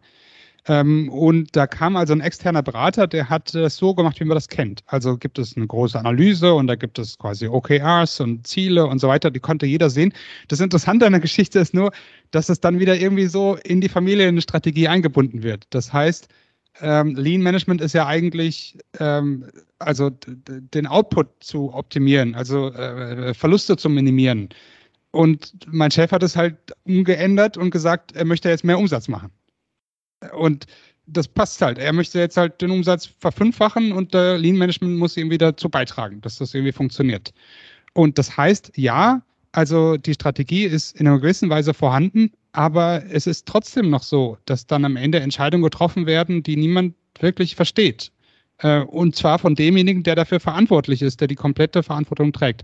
Also ja, es ist deutlich transparenter als früher. Das letzte Jahr hat sehr viel geholfen. Aber ich würde trotzdem sagen, dass es nicht in einer Art transparent ist, wie ich das von früher kenne. Okay, danke dir. Und äh, da würde ich jetzt äh, Herrn Niederführ äh, bitten, äh, Ihre, Ihre Fragen bitte. Also es ist zunächst mal ein Kommentar, also zunächst mal eine Entschuldigung, dass ich den ersten Teil der Sitzung nicht mit, äh, mitmachen konnte. Schön, dass viele bekannte Gesichter hier sind, Herr, Herr Köhler, Dr. Gani Yusufolo, Emmy äh, und viele andere. Ähm, ich, ich, arbeite zu, äh, zur wissenschaftlichen Erforschung von chinesischen Unternehmertum, was noch nicht so oft passiert. Ja, also wir, es gibt eigentlich ganz wenige Leute, die sich das Thema antun, weil, warum? Weil es verdammt schwierig ist. Die Zugangsproblematik ist halt ein großes Problem, weil die chinesischen Firmen ja, viele sind aber nicht unbedingt gerne transparent. Ja, das muss man mal auch mal sagen und das macht die Arbeit in diesem Thema sehr schwer. Äh, ich habe einen Case, äh, mehrere Cases, aber einer ist der Case von Fangtai, von Vorteil aus Ningbo äh, genau genommen Zilche, was dann später zu Ningbo eingemeindet wurde. Und da gibt es ganz interessante intergenerationale Übergänge. Der, der Chef, äh, der, der Gründer, äh, der Vater des Gründers ist, ähm, der hat ja ein Zentrum für Familienunternehmensforschung an der JEDA in Zhejiang gestartet und hat sehr viele Bücher dazu geschrieben, wird auch in China viel. Ähm, äh, also es geht um ähm, äh, Mao Zedong und seinen Vater. Und da ist ganz interessant der Case, wie diese Übergänge sind also von der einen Generation zum anderen und wie sehr es ein stark westlich und chinesisch gemixtes Modell ist. Also diese Firma zum Beispiel ist keine Firma, wo man einfach das so wie in China gemacht hat, da irgendwie wird alles in der Familie verhandelt und da geht's weiter, sondern der hat dann auch relativ viel westlichen Strategie, äh, äh Management-Input, den er sich von der CEIBS in Shanghai geholt hat, auch integriert. Aber es ist ein Mix. Ja, es gibt ganz klare Familienunterstützung nach dem Motto, die Familie ist sakrosankt. Ende. Ja, und man muss aber überlegen, ob denn das Management unbedingt immer in Händen der Familie ist oder ob man sich auch externe Fachleute dazu holt. Und die haben sich dazu entschieden, das tatsächlich zu separieren. Der Sohn hat gesagt, entweder ich mache das oder ich mache es nicht. Ja, der hätte Wissenschaftler werden können, hat dann aber gesagt, ich mach's. Aber if I do it, ja, dann bitteschön müssen bestimmte äh, Sachen passieren. Und dann ist interessant, wie die Familie das ausverhandelt hat weiß nicht, äh, da gibt es ein paar Kapitel dazu, ich kann das auch rumschicken, wen es interessiert, wie die Familie das ausgehandelt hat. Und das war relativ krass, weil sein Vater ähm, musste seiner eigenen Oma sozusagen äh, auf die Knie gehen, wirklich auf die Knie gehen und ihr sagen, dass er denn eben nicht Buschjau ist, also nicht ein unfilialer Sohn ist, wenn er sozusagen keine ähm, Aufteilung des Erbes des, der Firma macht, sondern sagt, wir geben das jetzt einem Sohn. Ja, und dann hat er nämlich Entscheidungsgewalt und dann geht's weiter. Und da sieht man, wie die chinesische traditionelle Kultur auch mitunter mit äh, vernünftigen Managemententscheidungen, wie wir sie kennen, kollidiert und dann bringt man das aber irgendwie zur Deckung. Und die Firma ist da so erfolgreich geworden. Vorteil, dass sie 20.000 Mitarbeiter hat. Ja. Und insofern, das nur als Einwurf. Es wäre interessant, wenn wir uns vermehrt diese Beispiele anschauen, wie eben langfristige Orientierung mit äh, einer Flexibilität zusammengehen. Das ist eben nicht, wir machen, äh, die, die sagen, wir wollen nicht Fortune 500, sondern wir wollen auch in 500 Jahren noch da sein. Und es gibt nicht so viele Firmen, die so alt sind. In Japan gibt es Beispiele von Firmen, die so alt sind. Und es gibt auch hier meistens die, die, die, die Bier, Bier aus Bayern. Da gibt es auch Firmen, die recht alt sind, ja. Aber normalerweise ist intergenerationaler Übergang über mehr als drei Generationen ein ganz hartes Geschäft, überall auf der Welt. Und deswegen sind solche Case Studies interessant. Ähm, meine Frage ist, äh, können wir mehr dafür tun, dass solche Case Studies angeschaut werden, dass wir die kritisch diskutieren und sagen, was machen die denn gut? Können wir denn da was von lernen? Ich sage das deswegen auch, äh, ich sehe gerade, Herr Hirn ist da, Sie kriegen ja mit, was gerade mit Gunter Schubert, mit meinen Kollegen Gunter Schubert und Assmann in der, Zeit, äh, in der FAZ gerade läuft. Also diese, diese Bereitschaft von China lernen zu wollen, ist momentan ja maximal reduziert. Ja, insofern wird es eher schwieriger, dass man mehr lernt von China als, als alles andere. Danke, das wäre mein, mein Kommentar. Ja, danke, Herr Niederführer. Ich wusste gar nicht, dass wir unter den Zuschauern einen super Experten haben. Freut mich sehr, Sie auf diese Art und Weise kennenzulernen. Und das mhm. bringt mich natürlich äh, zu den nächsten Fragen. Wir haben gerade zwei Cases gehört. Einen von Herrn Niederführer, der äh, Unternehmer zweiter Generation muss sich äh, hinknien, um äh, Freiheit äh, zu, zu bekommen, zu investieren. Und dann ein Case von Francis, äh, der auch ein Unternehmen in zweiter Generation mit seinem Vater durchaus anders äh, ein, ein, eine Freigabe bekommen hat für, sein, für seine Vorhaben, strategisches Vorhaben. Nun möchte ich meine Frage an Jan stellen. Jan, du bist ja äh, Geschäftsführer einer Tochtergesellschaft in äh, europäischer Kultur. Was musst du denn tun, wenn du Strategie äh, aufstellst und vorstellst gegenüber deiner Headquarter? Ja, das ist eine etwas andere Konstellation in dem Moment. Ähm, eine ein äh, fremdfinanziertes Unternehmen im chinesischen Markt mit entsprechend den Zielen, die das Headquarter für diesen Markt und für dieses Unternehmen hat. Also als erstes ähm, kann ich nur empfehlen, die Zielvereinbarung, die Ziele, um die es auch schon viel ging, eben ja, äh, gemeinsam zu, fest festzulegen. Und zwar gemeinsam mit, dem Chinesisch, mit den chinesischen Mitarbeitern oder den entsprechenden äh, Mitarbeitern in der Verantwortung auch. Ähm, das wäre mal so der Start, äh, wo auch dann Strategie schon mit reinspielt. Ähm, die Ziele und dann ganz am Ende würde ich sagen, im Bereich des Reportings, ja, auch die Reporting-Struktur klar zu machen. Und alles, was in der Mitte passiert, das ist die Umsetzung. Und die überlässt man dann vielleicht doch eher den lokalen Mitarbeitern, dem lokalen Team in China. Und hier ist das natürlich, wenn es um Perfektion geht, ich komme so ein bisschen auf die Überschrift auch unseres Webinars heute, äh, wenn es um Perfektion geht, äh, nicht so leicht für Headquarters, beispielsweise in Deutschland, aber nicht nur in Deutschland, ähm, diese, diese, dieses Laissez-faire so ein bisschen umzusetzen. Also den Pragmatismus auch mitzubringen, den man benötigt, um in China diese Ziele zu erreichen. Pragmatismus, ich sage mal so 80-20, ja diese Lösung. Ähm, wenn ich 80 Prozent erreiche mit 20 Prozent Aufwand, das ist in China immer gut möglich. Ähm, aber wenn ich Perfektionismus, äh, Perfektion ähm, ähm, umsetzen möchte, hier äh, komplett wie man das in Deutschland macht, mit der Planbarkeit, mit der Geschwindigkeit, mit der Veränderung stattfinden, eben langfristig nicht so erfolgreich sein. Und wir wollen ja eigentlich die Stärken beider Seiten, und das haben wir eben schon, haben wir schon mehrfach gehört heute, die Stärken beider Seiten ausspielen. Und da sage ich, dass das deutsche Headquarter sollte sich äh, den Perfektionismus abgewöhnen, genauso viel wie chinesische Teams sich etwas, äh, etwas von der Flexibilität nehmen lassen sollten. Ja? Und ähm, wie auch schon gesagt wurde, die, ähm, die Bewunderung für beide Seiten ist ja da. Die Deutschen mit, ihrer, mit ihrem mit der Perfektion und dann die Chinesen mit ihrer Geschwindigkeit und dem und dem äh, und der Flexibilität. Ja. Und äh, deswegen ist es halt äh, ein große, eine große Aufgabe für den Geschäftsführer einer Tochtergesellschaft in China, die Ziele des Headquarters zu übersetzen, nicht sprachlich, sondern in praktisch chinesisches Denken zu übersetzen und dann dafür zu, zu sorgen, dass das, was geschieht, um diese Ziele zu erreichen, ähm, im Sinne, also auch compliant und in, im ganzen Sinne des Headquarters ist, ohne jedoch die Freiheit der Umsetzung hier den Chinesen komplett zu entziehen. Und wir haben in den letzten Jahren die, die Entwicklung Chinas gesehen, in den letzten 50 Jahren. Und mit dieser Entwicklung gibt es auch eine Entwicklung im Bereich des Selbstbewusstseins der, der äh, chinesischen Mitarbeiter. Die wollen dann auch involviert sein. Und wenn man das mit nutzt, anstatt einfach Strukturen, die man so kennt, aus Deutschland beispielsweise aufzustülpen, dann erreicht man doch viel mehr. Ja?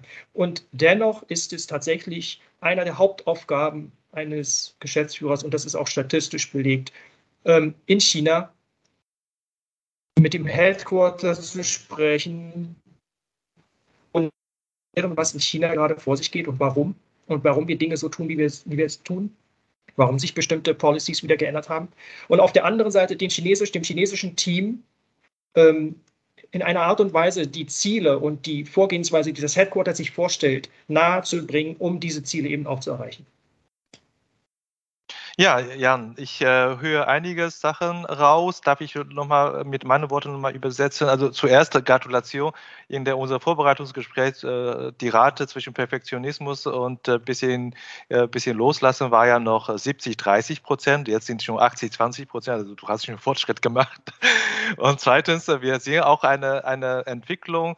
Äh, bei Rolf war das noch so vor einigen Jahren Strategieaufgabe in der Zentralabteilung in, in Headquarter und du sagst es jetzt hier deutlich viel mehr auf, Aufgabe, was die Strategieplanung angeht, hier auch in, in China. Und äh, ein paar Informationen, was du gesagt hast, geht es in das Wie, wie man die Strategieprozesse gestalten soll, äh, klares Ziel, Übersetzung von Zielen und dann stringentes Reporting. Das kommen wir später nochmal drauf. Äh, in, in der ersten erste Phase möchte ich nochmal eine Frage an, an Stefan äh, stellen. Und zwar, äh, Strategie als solches ist ja nicht nur wichtig für äh, eigene Unternehmenserfolg, sondern auch für Erfolg äh, zwischen, also Kooperationen zwischen äh, chinesischen und europäischen und deutschen Partnern. Und äh, wie konntest du da eigentlich äh, beobachten, wie die Strategie für eine Rolle spielt in der erfolgreichen oder nicht erfolgreichen Zusammenarbeit zwischen, äh, zwischen Partnern aus diesen beiden Ländern oder zwischen Partnern aus China und aus äh, deutschsprachigen Raum?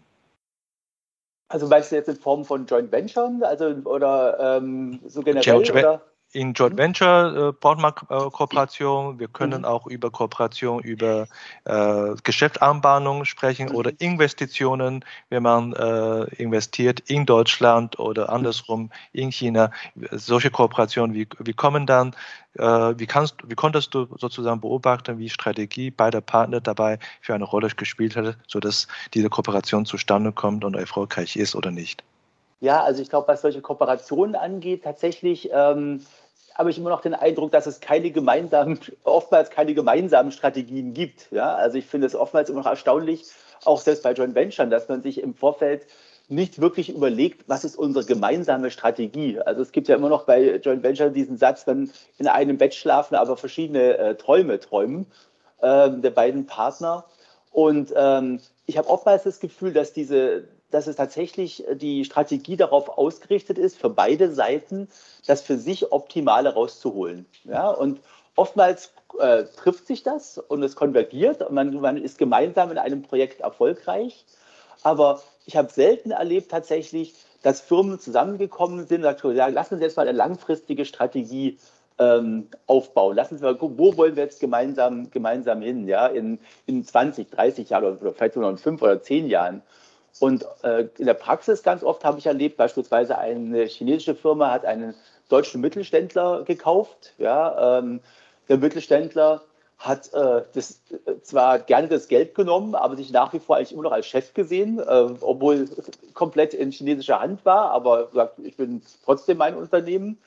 Und dann war das Ziel der chinesischen Seite eben, dass die deutsche Firma eben natürlich auch dann Produkte nach, an die chinesische Muttergesellschaft liefert, dass die dort vielleicht in China hergestellt werden. Dann wurde festgestellt, aber dass dieses Produkt gar nicht nach China geliefert werden kann, weil es unter Dual Use fiel, also auch militärisch ähm, genutzt hätte werden können. Äh, also alle die Sachen, die sich die chinesische Seite erwartet hat, gingen eigentlich gar nicht. Und alle Sachen, Seiten, die sie, was Deutschland machen wollte, gingen auch nicht. Und nach drei, vier Jahren hat man das Joint Venture dann wieder begraben. Ja, und äh, beide haben sich wieder getrennt, weil von vornherein eigentlich überhaupt nicht das Verständnis, das langfristige Verständnis da war, was man gemeinsam machen möchte. Also ich stelle mal ganz oft fest, die, diese Abstimmungen in diesem Prozess sind äh, ausbaufähig. Danke dir. Wir bitten um Entschuldigung um äh, äh, ein paar Töne. Ich bitte auch nochmal zusätzlich um Ausschalten von Mikrofone, falls sie nicht äh, an der Reihe sind. Ja, danke dir, äh, Stefan, für, für, die, äh, für die Information. Also ich denke, du sitzt ja wirklich hier äh, an der Nahtstelle zwischen Deutschland und China konntest du einiges, äh, einige Cases äh, äh beobachten. Und äh, ich komme später nochmal auf, äh, auf dich zu, auf deine Erfahrung. Und ich würde zuerst das Thema Decoupling, was Han, Amy ja schon erwähnt hat, im Vorfeld nochmal aufgreifen und sagen, fragen nicht an Amy, in dem Fall ist da tatsächlich an, an Rolf, welche zusätzliche Herausforderungen gibt es äh, ähm, für die Strategieentwicklung und deren Umsetzung, gerade bei Decoupling-Situationen äh, aufgrund von Covid oder aufgrund von äh, geopolitischer Entwicklung für die deutsche KMUs?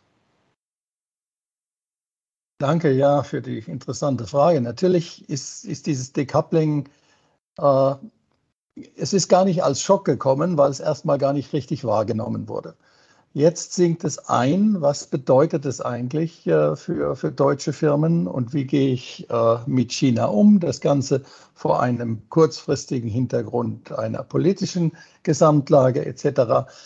Also ich würde wirklich sehr raten, gerade auch den kleinen Unternehmen, dass man dieses Decoupling auch als Chance sieht. Als Chance, lebensfähige äh, vielleicht etwas anders gestaltete Unternehmen in China zu haben, die zum Konzern gehören, die aber erstens voraussetzen ein, ein gutes Vertrauen in ein gutes Management. Und äh, neben dem Vertrauen ist, ist Kontrolle durchaus erlaubt. Ich glaube, auch in China ist das gar nicht, gar nicht ungewöhnlich. Äh, ich würde also immer darauf achten, dass man da mit, mit Leuten Vertrauen aufbaut und das Vertrauen äh, am Ende geht die Strategie sowieso nur über, über die Personen, ja, die sie äh, umsetzen und ausführen müssen. Ich glaube, Jan Assmann hat es äh, auch sehr pragmatisch gerade nochmal mit dargestellt. Äh, und äh, das andere ist, dieses Decoupling hat natürlich auch eine Chance, wenn wir die chinesische Geschwindigkeit nicht auf die deutschen Konzerne übertragen können, dann kann wenigstens die chinesische Gesellschaft mit der Geschwindigkeit vorangehen, um im eigenen Markt zu bestehen. Also auch wieder eine Möglichkeit, wo man natürlich vielleicht aus deutscher Sicht gewisse Schutzmechanismen einbauen muss. Es äh, gibt ja immer wieder die Angst, dass ich da über den Tisch gezogen werde oder mein Know-how verschwindet und so weiter. Gut, das muss ich mir strukturieren äh, und äh, vielleicht hat dann mein chinesisches Unternehmen nicht Zugang zu allem. Aber gleichzeitig wird es mich überraschen mit Kreativität und neuen Dingen, die dann auch äh, im Rückkopplungsprozess wieder äh, an den Konzern gehen. Aber auch da, äh, Jan Assmann hat es gut gesagt, das Verständnis um diese Verhältnisse im Headquarter ist so entscheidend.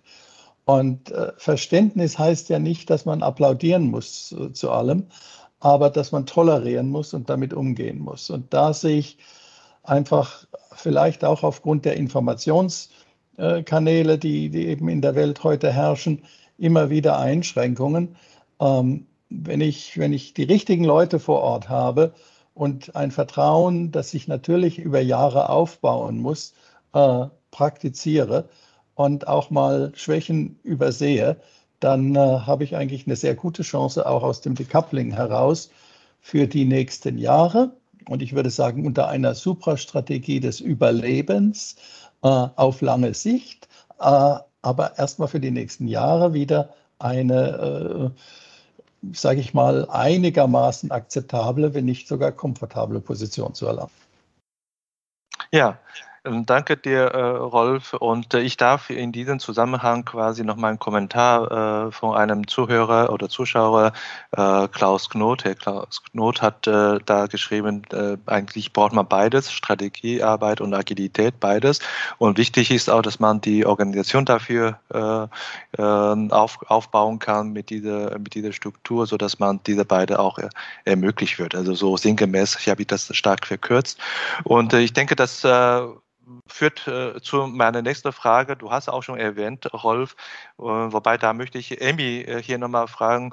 Äh, wir, äh, Rolf hat ja gesagt, äh, die Headquarter muss ein Verständnis haben. Jan oder ursprünglich auch von Jan äh, äh, erwähnt und Rolf hat zitiert. Aber welches Verständnis ist es da? Also welches äh, Verständnis muss äh, die Zentrale oder die Headquarters ähm, Entscheider haben, damit man diese Decoupling, was Rolf äh, gesagt hat, äh, zwischen Headquarter und, und, und der chinesische Tochtergesellschaft stattfindet und die chinesische Tochtergesellschaft eine gewisse mehr Freiheit noch mehr bekommt und mehr Verantwortung bekommt.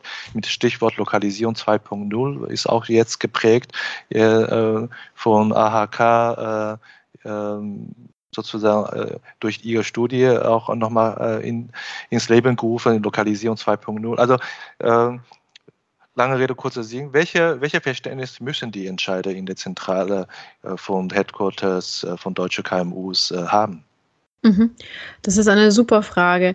Das wird nämlich immer wieder gesagt als Hauptproblem von den äh, Zuständigen in China. Dann nach einigen Jahren dreht sich dann das Problem von ich muss China verstehen in ich muss das Headquarters vermitteln. Also das wird das äh, das ist durchaus ähm, eine eine sehr mediative Position. Ich glaube, das allererste, was äh, Headquarter an einem Verständnis haben muss, ist die Tatsache, dass die kulturellen Backgrounds und Facts genauso stark wiegen wie Hard Facts. Also das, das wissen wir alle hier. Marktanalysen an sich bringen nichts, wenn man das kulturelle Verständnis nicht hat. Äh, ein Beispiel zum Beispiel äh, die, die Fabrik Zotter, die jeder in Österreich kennt. Da haben die Marktanalysen gesagt, Schokolade in China, mh, mm, nicht so wirklich, ne? Und äh, nachdem aber die Julia Zotter selber lange Zeit in China war, vorher wusste sie, naja, wenn ich die Schokolade als Gesundheitsmittel und nur als schwarze Schokolade verkaufe und mit äh, einem Action äh, und mit einem quasi Aktivitätsfokus und mit diesem Schokotheater in Shanghai inszeniere, null Problemo. Also das ist ein Fall, wo die kulturell, das kulturelle Wissen im Headquarter und auch das Vertrauen in ihre, in ihre Fähigkeiten wesentlich überwogen haben der, den, den harten Marktanalysen. Das Zweite, das hat der Matthias vorher auch im Chat äh, angesprochen und danke für diesen Hinweis oder für diese Ergänzung. Headquarter muss auch wissen, dass diese Suprastrategie beinhaltet ja den Versuch zu gewinnen, ohne dass man jetzt in eine aktive Konfrontation kommt oder in eine aktive ja, schwierige Situation mit dem Gegenüber. Das beinhaltet auch zum Beispiel Listen. Das haben wir oft nicht so am, am Schirm, dass, oder wir empfinden das als unfair. Äh, der Rolf hat das vorher gesagt, zum Beispiel über den Tisch gezogen zu werden. Auf der chinesischen Seite ist eine List in, im, im Unternehmenssinne mehr so betrachtet wie ein kluger Schachzug.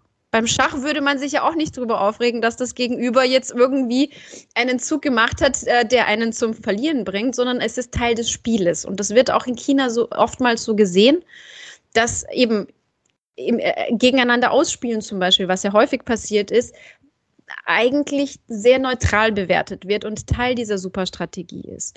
Ähm, da empfinde ich oft, dass da so ein Umdenken in Headquarters geschehen muss, weg von, das ist irgendwie unfair, hin zu, das sind die Marktgegebenheiten und wir spielen da mit. Also wir nehmen das auch quasi als Regel auf.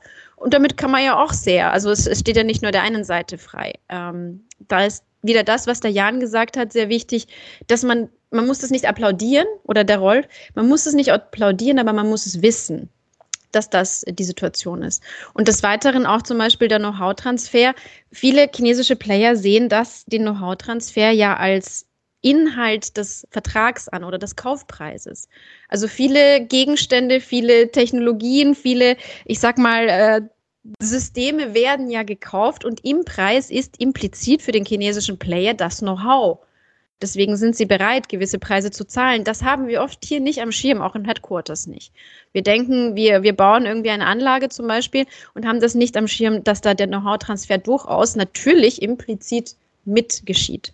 Das sind so drei Sachen, die, die ich mitgeben würde, was Headquarters äh, als zentrale Sachen im Hintergrund am Schirm haben sollte. Ich hoffe, das beantwortet jetzt deine Frage. Das sind jetzt so eine sehr Defi große Frage.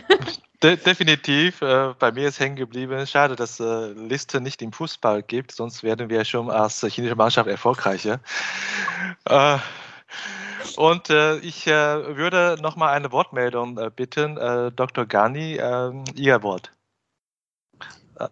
Wenn Sie, wenn Sie mich mit Dr. Gani ansprechen, dann kennen Sie mich. Äh, äh, ich muss mich entschuldigen. Ich weiß nicht, äh, wie ich mit der, der Chat-Funktion umgehen soll. Zur Info, ich melde mich aus, aus Qingdao und lebe schon 16 Jahre in China. Ich möchte erstmal zu der Veranstaltung ein Kompliment machen. Das ist eine Lektion für alle, die China nicht kennen. Und also äh, China Team, wie sie das äh, organisiert haben. Nicht lange reden, ja, sondern diskutieren lassen. Also ich bin beeindruckt. Ein äh, Kompliment vorneweg. Jetzt äh, ein Kommentar. Äh, die chinesische Strategie wurde besch äh, beschrieben. Es fiel der Begriff lineare Strategie. und es hieß, China ist mehr zirkulär.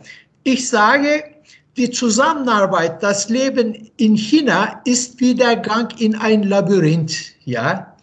Sie gehen rein und sie wissen, hinten kommen sie raus, aber sie wissen nicht, wie sie rauskommen und wann sie rauskommen. Und genau das muss in Deutschland bei Firmen ankommen. Das ist Teil der chinesischen Kultur. Und wenn eine Firma das nicht akzeptiert, braucht sie gar nicht nach China zu kommen. Also ich bin vor 16 Jahren nach China gekommen, hatte dabei 16 Jahre Japan-Erfahrung vorher.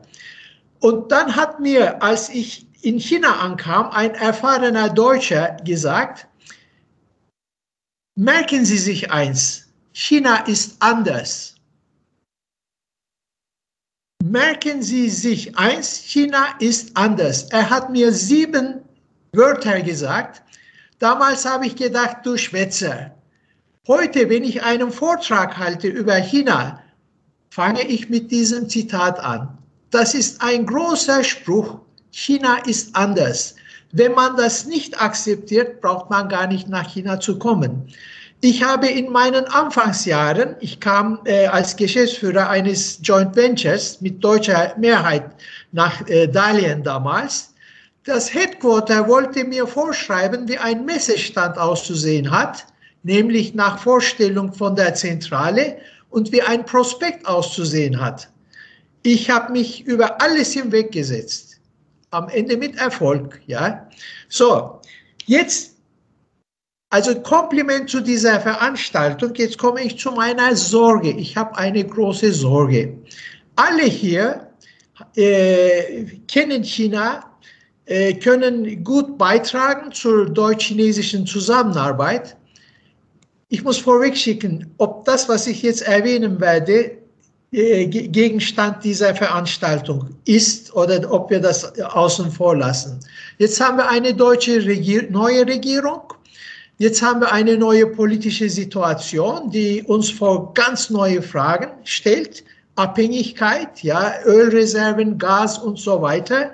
Und wir haben eine ja, Regierung mit unerfahrenen jungen Personen.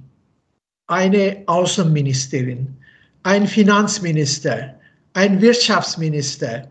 Und man überlegt sich, ob man die bisherige Strategie ich sage, Frau Merkel hat es hervorragend gemacht, Herr Schröder hat es hervorragend gemacht, ob man diese Strategie in Frage stellt, ob man sie kritisch äh, durchleuchtet. Und äh, ich möchte einfach fragen, wie Sie darüber denken. Wird sich die Strategie ändern? Ich habe große Angst. Und wie wir dagegen äh, wirken können. Das ist meine Frage. Wenn Sie meinen, das ist nicht unser Thema, das akzeptiere ich. Ja, danke schön. Äh für Ihre ähm, Worte und äh, auch in, insbesondere an das äh, äh ein Kompliment würde ich mich da äh, erinnern. Aber ich denke, das Thema Politik können wir nicht rauslassen. Im Hintergrund ist immer auch Politik mit dabei. Politik spielt eine wichtige Rolle in Wirtschaft. Und tatsächlich würde ich diese Frage als solches nicht in unsere Diskussion nehmen. Ich würde äh, anregen, dass wir vielleicht in den Chat eine, eine Abstimmung als solches machen würde in Richtung, müsste man quasi die äh, konsequente Decoupling-Politik äh, führen oder dass man eher, eher, eher Wandel durch Handelpolitik äh, weiterführen, wie vorher der Fall ist. Das äh, würde ich äh, gut finden weil ich denke, die meisten KMUs sind, sehen das sehr, sehr pragmatisch sehen den Wert des Marktes und sehen auch äh, das Potenzial von der Zusammenarbeit. Und das ist, glaube ich, auch was, was uns alle jetzt in der Runde äh, verbindet. Aber das, was Sie vorhin gesagt haben, Dr. Gani, äh, äh, führt mich zu der nächsten Frage. Ist China ist anders? Haben Sie ja äh, sehr eindrucksvoll gesagt. Und äh, was müssen dann die äh, KMU sich da umstellen? Wir haben immer gesagt, agil, ja. Äh, aber die Frage an Francis, wie agil müssen die deutsche KMU denn sein?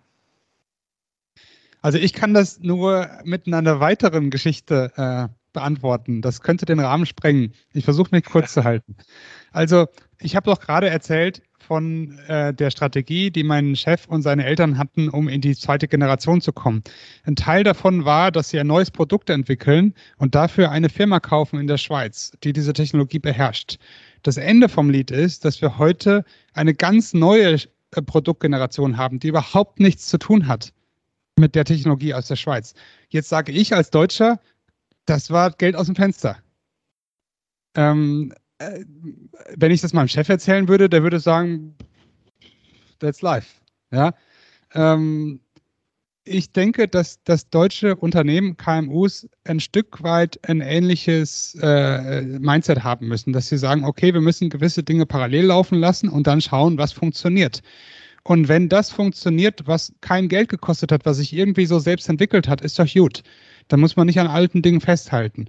Und, und wenn es eben doch funktioniert, dann, dann ist es auch gut. Also da ist es ganz wichtig, Agilität gehört dazu. Das heißt, es ist wie bei Startups, die müssen verschiedene Dinge probieren und sehen, was am besten funktioniert. Und das habe ich bei den Chinesen gelernt, muss ich ganz ehrlich sagen. Also da wirklich zu sagen, da wird herzhaft investiert, da geht es um Beträge, da schlockern mir die Ohren. Das ist viel, viel, viel Geld. Und gleichzeitig merkt man, ja, was ist denn jetzt noch da davon? Ist doch egal, wir machen jetzt was anderes. Und dann denke ich, hervorragend. Wer erzählt mir denn, die Chinesen kopieren nur? Das stimmt doch gar nicht. Also das ist alles komplett neu entwickelt und das, was quasi kopiert ist, ist wertlos. Also nicht wertlos, aber es ist ganz anders. Das ist ganz, ganz wichtig, da dran zu bleiben und zu verstehen, welche verschiedenen Möglichkeiten haben wir heute auf Basis von Marktbewegung und welche von denen sollen wir vertiefen. Völlig egal, was das gekostet hat und was wir vor ein oder zwei Jahren erzählt haben, sondern was machen wir heute? Danke äh, dir, Francis. Äh, ich äh, auf die Grund der Zeit, ich bitte um eine kurze Wort, Wortmeldung von Herrn Niederführ wieder. Ähm, ich arbeite ja zu Firmen, die in China, die sich bewusst mit chinesischer Philosophie beschäftigen und diese Werte auch versuchen in die Unternehmens Praxis zu überführen, sogenannte Rushang. Da gibt es natürlich welche, die machen das nur, um Tee zu trinken. Aber es gibt auch Fälle, die das sehr, sehr, sehr, sehr strukturiert machen. Und eine Erkenntnis aus der chinesischen Philosophie ist, ähm, der Schock ist das Normale. Der Schock ist das, was man sozusagen von vornherein, also externe Schocks, die wir jetzt sehen, sind etwas, die man im chinesischen Denken, das ist ja eine der Grundlage des I Ching, eigentlich als etwas völlig Natürliches und Normales sozusagen auf dem Schirm haben muss, dass man nicht mit so einer Best-Case-Szenario immer arbeitet, wird schon irgendwie laufen, sondern dass man sich im Erfolg schon immer auf den Misserfolg vorbereitet und umgekehrt. Die berühmte Story von Cyborg, also dem Alten und seinem Pferd, ja, und der Sohn, der eben dann den Krieg nur deswegen überlebt, weil er sich vorher das Bein gebrochen hat. Also diese Art philosophische Grundlage ist etwas, das man sich als Ressource durchaus anschauen sollte. Im chinesischen Denken, das ist für die, fürs Management sehr gut. Meine Frage an Herrn Assmann. Wenn ich richtig verstanden habe, sind Sie, äh, haben Sie sozusagen eine, eine chinesische Tochter eines deutschen Unternehmens unter sich. Äh, haben Sie auch das Problem oder sehen Sie das Problem, dass mir haben viele Manager, die ich jetzt bei den Firmen interviewt habe, die vorher bei ausländischen Unternehmen waren, Caterpillar oder andere, Amerikaner, Franzo äh, USA, Japan, Deutschland, immer die gleiche Story. Irgendwann sind sehr, sehr gute Leute an eine Glaswand gestoßen in diesen internationalen Unternehmen. Da ging es nicht weiter. Man kommt nicht, äh, man kommt nicht weiter. Normalerweise ist es bei großen Unternehmen so, dass man sich die guten Talente von der Tochter irgendwann ins Haupthaus holt und dann sitzt eben der Brasilianer mit bei VW im Vorstand oder dann sitzt der Italiener da. Warum sitzen keine Chinesen? in den Vorständen in der Haupt, also mit dabei in, in, in Hannover, in München, in Berlin. Und der andere Frage ist, warum machen es die Chinesen auch nicht? Was sehr schade ist. Da sollten nämlich auch Deutsche drin sitzen in den Entscheidungsgremien. Und da sollte man auch darauf hinweisen, dass es bessere Entscheidungen werden, wenn gute Leute aus der Tochterfirma aus Deutschland eben oder aus der Schweiz dann eben mal in, in China mitreden. Wie ist da Ihre also Erfahrung, das ist, äh, das ist eine große Frage. Ich würde fast vorschlagen, Xiaolong, dass du da ein eigenes Webinar drüber machst. Ähm, es hm. gibt ja schon Schwierigkeiten, ähm, Expats oder Leute, die lange in China waren, die Erfahrung haben, zurückzuholen nach Deutschland und in Positionen zu, ähm, zu, ähm, ähm, ja, zu promoten in dem Moment, in denen sie auch weiterhin ähm, Wert schaffen und zwar, und zwar diese Verbindung, diese Brücke schlagen zwischen China und Europa oder Deutschland. Selbst das ist ja schon nicht so leicht für viele. Ähm, und da geht es dann auch immer wieder, sind die Leute noch integrierbar und so weiter. Chinesisches Talent oder chinesische Manager ähm, in Deutschland, also innerhalb einer, in, in, in einer Firma intern aufsteigen zu lassen, bis hin zum Headquarter nach Deutschland. Ich denke, das ist dann Musik von morgen. Es wäre, es ist jetzt schon schwierig für deutsche Firmen in China, ihre chinesischen Manager, General Manager oder hohe, höhere äh, Management-Ebene überhaupt äh, in einer Form einzeln zu integrieren ähm, und zu verstehen und äh, in effizienter Art und Weise äh, arbeiten zu lassen, selbst das ist ja schon kulturell und von der Vorgehensweise her, und das ist äh, echt im Thema jetzt, was wir hier besprechen, schwierig für die deutschen Firmen. Ähm, es gibt immer wieder diese Wellen von, wir müssen jetzt lokales Talent einstellen als Geschäftsführer. Dann versucht man das drei, vier, fünf Jahre und dann geht das wieder zurück. Dann bekommen die Headhunter wieder einen neuen Auftrag und diesmal muss es ein Deutscher sein. Ich habe das jetzt also 15 Jahre so erlebt, mehrfach. Ähm, das sind immer diese Wellen, wir brauchen Local Talent. Und Local Talent ist nicht schlecht hier in China. Aber wie gesagt, so weit sind wir noch lange nicht, meiner Meinung nach, dass wir hier schon ähm, so langfristig und so in, in, integrated, so integriert denken, ja, in deutschen Firmen. In einigen ich geht das, aber ja. Ich muss jetzt mal einhaken. Äh, ich denke, Kultur und Sprache unter anderem ist auch eine Herausforderung, warum du, äh, Jan, vorhin das beschrieben hast. Und die nächste Frage an Stefan geht in die Richtung Kultur und Sprache. Wo siehst du eigentlich Handlungsfelder im Bereich Kultur und Frage, äh, im Bereich deutsche KMU, um bessere China-Strategie zu entwickeln? Ich denke, das ist auch schon ein Erfolgsfaktor. Hm. Also äh, ich, früher hatte ich in meiner sinologischen Arroganz immer gesagt, also wenn man die Sprache nicht kann, dann kann man ja China auch nicht verstehen.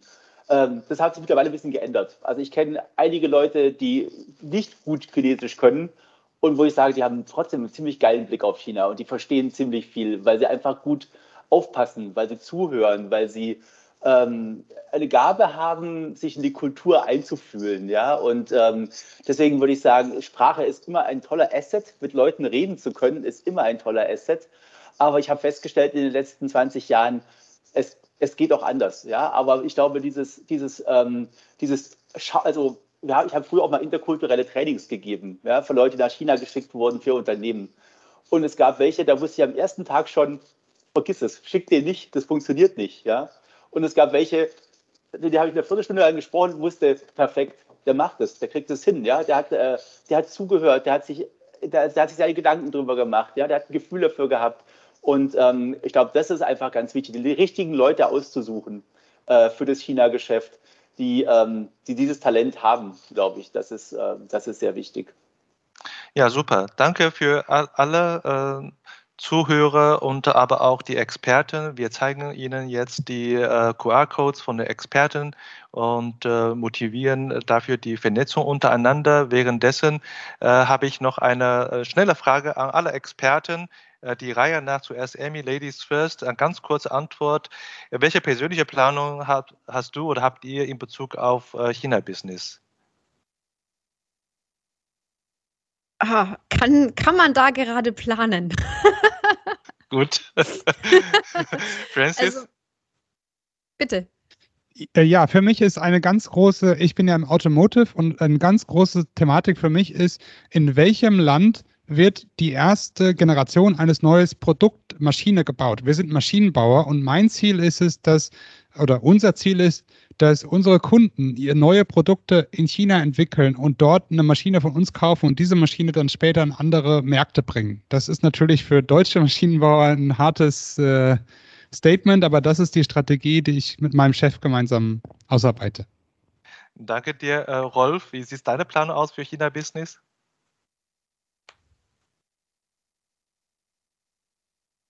Ich.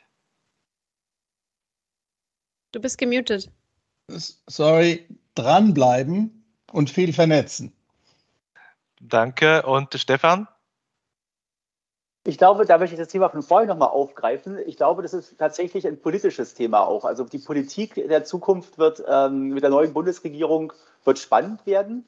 Ähm, wobei ich weniger die Bundesregierung als, äh, als Faktor sehe, sondern inwieweit wir uns von Amerika in Beschlag nehmen lassen, ähm, eine China-Strategie äh, gemeinsam mit den USA auszuführen oder ob das, wie Merkel es gemacht hat, äh, geschafft hat zu lavrieren und eigene europäische Interessen durchzusetzen in unserer China-Politik. Ja, und Jan? Äh, ganz einfach. Äh, denken wir in 20, 30 Jahresrhythmen und nicht fünf. Und zweitens, es wird nicht so heiß gegessen, wie gekocht wird. Äh, bleibt pragmatisch. Danke. Ja, super. Für die Zuhörer, äh, falls Sie noch weitere äh, Fragen und Interesse haben und das Thema gegebenenfalls zu vertiefen in das Thema, wie man China-Strategie äh, entwickelt, haben wir jetzt für Sie auch nochmal ein Seminar zusammen mit äh, äh Emmy Hannes entwickelt. Äh, das ist am 29. April haben wir ein halbtags Online-Event. Wenn das geht, werden wir auch offline machen, aber planen tun wir erstmal online. Und darüber hinaus, äh, wenn wir die nächste Seite zeigen, für die, die nicht so viel Zeit haben, haben wir für sie äh, mit der Decoupling quasi ein Folgeevent konzipiert am 28. Äh, April. Jetzt diesmal wirklich online, ein China-Webinar, eineinhalb Stunden, wie, ähnlich wie heute. Da geht um, wie kann man die chinesische Business auch managen aus der Zentrale heraus oder in China. Äh, da sind äh, zwei neue Faktoren wichtig, digitale Tools, aber auch neue äh, Kultur in Unternehmen. Shopfloor Management via Zoom, Stichwort. Ähm, willkommen, dass Sie wieder nochmal einschalten können und von meiner Seite aus verabschiede ich mich von Hannover und danke fürs Mitmachen. Vielen Dank. Danke für die Einladung. Vielen Dank an alle. Vielen Dank Dankeschön. auch für die super Diskussion und Fragen. Danke fürs Moderieren, Xiaolong. Super, super schöne Veranstaltung. Danke. Ja, Kompliment aus Qingdao. Ja, alles sehr Danke positiv. Ihnen. Das war unsere heutige Episode. Ich bin Xiaolong Hu, Ihr China-Coach für Ihren Geschäftserfolg. Wenn Sie als deutsche KMU noch mehr über China wissen möchten, empfehle ich Ihnen unsere kostenlose englischsprachige Webinarserie China Webinar zu besuchen. Oder schreiben Sie gerne eine Mail an mich persönlich unter der Webseite china-team.com china.de. Mit über 100 China-Experten können wir Ihnen gerne weiterhelfen. Bis nächstes Mal und 再见.